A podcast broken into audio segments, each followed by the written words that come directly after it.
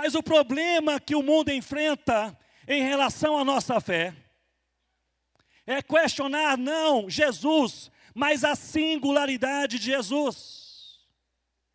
O problema está quando nós testificamos que Jesus, ele é o único caminho, ele é a única verdade e ele é a única vida. A semelhança do mundo, a igreja também começa a pulverizar e a relativizar a sua fé.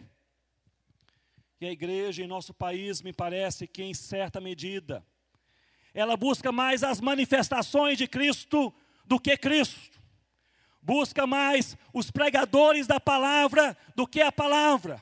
Meus irmãos, você e eu, nós precisamos nos impressionar é com Jesus, na palavra de Deus, na experiência de uma vida com Deus, aos pés, em oração, na presença de Deus. Jesus precisa ser singular em nossa vida, e em nossa fé, e em nossa doutrina. E cabe aqui um alerta: Cristo fora da palavra não é verdadeiro cristianismo, é puro misticismo. Esta é a crise, a crise de fé.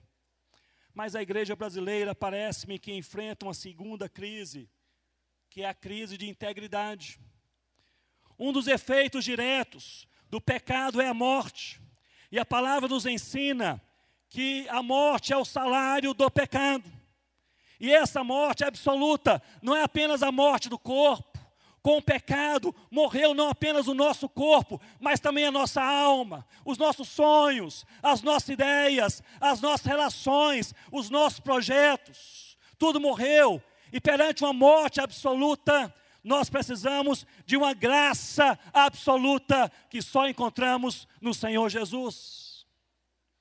E uma das esferas humanas atingidas pelo pecado e pela morte é justamente a integridade. Por isso enfrentamos uma crise de integridade. Integridade cristã é agirmos de acordo com o que cremos e agirmos de acordo com o que pregamos. Mas irmãos e irmãs, olhem bem para mim e reflitam comigo nesse momento. O fato é é que em nosso meio é possível agir de forma amorosa sem amor. É possível agir de forma compassiva sem compaixão. É possível cantar sem adorar. É possível recitar uma oração sem orar. É possível até mesmo pregar um sermão sem ser convertido. Integridade é pregarmos aquilo que nós cremos e vivermos aquilo que nós pregamos. O maior desafio da igreja que ouve a palavra não é apenas compreender a palavra, é viver essa palavra que compreende, que ama e que abraça em seu coração. E a minha oração para a sua vida e para a minha vida nesta noite é que Deus nos ajude a sermos verdadeiros discípulos do Senhor Jesus. Uma crise de fé, uma crise de integridade, mas a igreja também uma, enfrenta uma crise, uma crise de amor.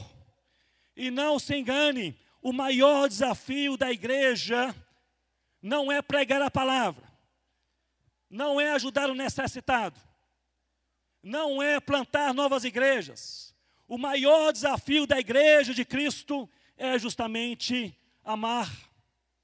E meus irmãos e irmãs, a ausência do amor tem gerado uma prática de críticas abertas no meio da igreja evangélica brasileira. Nós exigimos ser amados, mas não amamos. Exigimos respeito, mas não respeitamos. Exigimos tolerância, mas não toleramos. Temos extrema tolerância conosco, com nossos erros, mas não com aquele que está ao nosso lado. Precisamos relembrar a cada dia que Jesus resumiu os mandamentos como sendo amar a Deus acima de todas as coisas e ao próximo como a nós mesmos. E em João 13, 35, Jesus afirmou que o mundo reconheceria que nós somos verdadeiramente seus discípulos, à medida que nós nos amamos amamos uns aos outros. Mas nós vivemos uma prática cultural evangélica de críticas abertas. Se alguém conversa mais formalmente, é antipático. Mas se nós o fazemos, é porque somos respeitosos.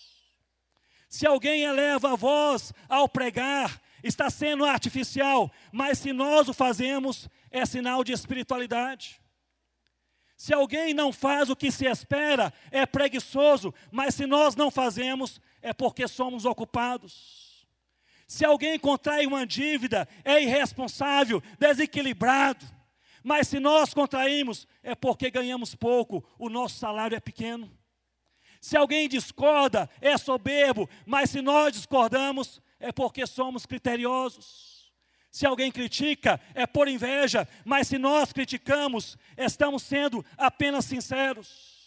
Se alguém repete um sermão, está sendo desleixado, mas se nós repetimos, é porque Deus quer falar novamente ao seu povo. Se alguém erra, era de se esperar vindo dele, mas se nós erramos, errar é humano. Se alguém cai no pecado, suas atitudes carnais já indicavam isso, mas se nós caímos, é porque o diabo preparou uma armadilha contra nós. Exigimos amor sem amar, exigimos respeito sem respeitar, exigimos tolerância sem sermos tolerantes. Meus irmãos, minhas irmãs, a primeira missão da igreja não é pregar o Evangelho. A primeira missão da igreja não é ajudar o necessitado. A primeira e mais difícil missão da igreja é morrer. É chegar ao ponto de olhar para o rei e falar: já não sou eu quem vive, mas Cristo vive em mim. Essa é a primeira e mais difícil missão da igreja: é morrer. Que Deus tenha misericórdia de nós.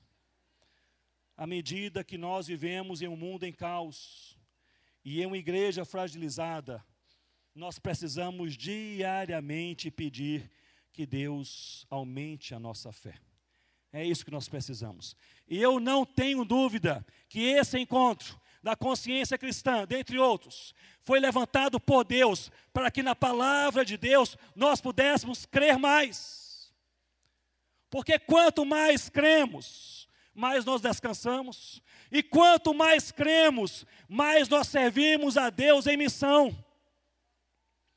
À medida que nós cremos, nós começamos a olhar o mundo com os olhos do Rei e não com os nossos próprios olhos. E as coisas começam a fazer sentido.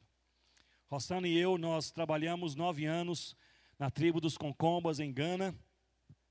Vários anos atrás, antes de começarmos o trabalho na região amazônica, e ali chegamos em uma aldeia onde nós moramos, ali tivemos nossos filhos, moramos ali durante nove anos, e ali nasceu, pela graça de Deus, a primeira igreja naquela região. Essa igreja se multiplicou e plantou diversas igrejas em outras aldeias. E em julho do ano passado, eu tive o privilégio de voltar ali, na nossa aldeia, a aldeia de Coni, para visitar os irmãos. E ali cheguei, para minha surpresa, eu tive assim uma grande alegria, porque nós havíamos plantado uma igreja naquela aldeia, mas agora eram quatro igrejas. E elas não haviam se dividido por, por brigas, confusão, eles haviam estrategicamente se dividido para que cada igreja estivesse em um canto da aldeia, para abraçar a aldeia com o amor de Deus e com a mensagem do Evangelho. Fiquei tão alegre e comecei a passar por aquelas quatro igrejas. À noite teríamos um culto, todos se reuniriam. E ali então eu comecei a andar e eu passei pelo meio da aldeia. Mais uma coisa me chocou e me preocupou tremendamente. Eu vi ali uma mesquita muçulmana no meio da aldeia. Não havia muçulmanos em nossa época. Não havia nenhuma mesquita em toda aquela região em nossa época. Eu passei no meio da aldeia, no terreno, digamos, mais nobre daquela aldeia, uma mesquita islâmica. Tivemos o culto à noite. Ali nós cantamos, louvamos a Deus, lemos a palavra. Ali então pregamos a palavra de Deus. Depois fui me reunir com os líderes da igreja. Eu disse: Como estão aqui as coisas, como está aqui o trabalho. E eles falaram, graças a Deus, tudo vai muito bem. Eu disse, e quanto àquela mesquita islâmica, que não havia em nossa época, mas agora está bem no centro da aldeia? E aí se calaram, o presbítero mais velho se levantou e lá me chamam de o Kaljá, significa homem branco. E ele disse: O Kaljá, nós iríamos falar sobre isso. Quando eles chegaram, os muçulmanos aqui, nós ficamos tão alegres. Aí eu comecei a me preocupar. Um presbítero mais jovem se levantou e disse: O Kaljá, não apenas ficamos alegres, mas foi resposta à nossa oração. Me preocupei ainda mais. Eu disse, meus irmãos, irmãos, elabore um pouco mais, explique um pouco mais. E eles falaram: é quando você e a Rossana estavam aqui, vocês nos ensinaram que nós deveríamos orar pelos muçulmanos, e nós deveríamos evangelizar os muçulmanos. Vocês foram, foram embora, e nós começamos a procurar os muçulmanos, ninguém achou. E nós vimos nas aldeias, você viu um muçulmano? Não, nunca vi um muçulmano. Vai numa cidade, você viu um muçulmano? Nunca vi um muçulmano. Alguns poucos anos atrás, 16 muçulmanos chegaram na nossa aldeia. Podemos morar entre vocês? E nós falamos, glória a Deus.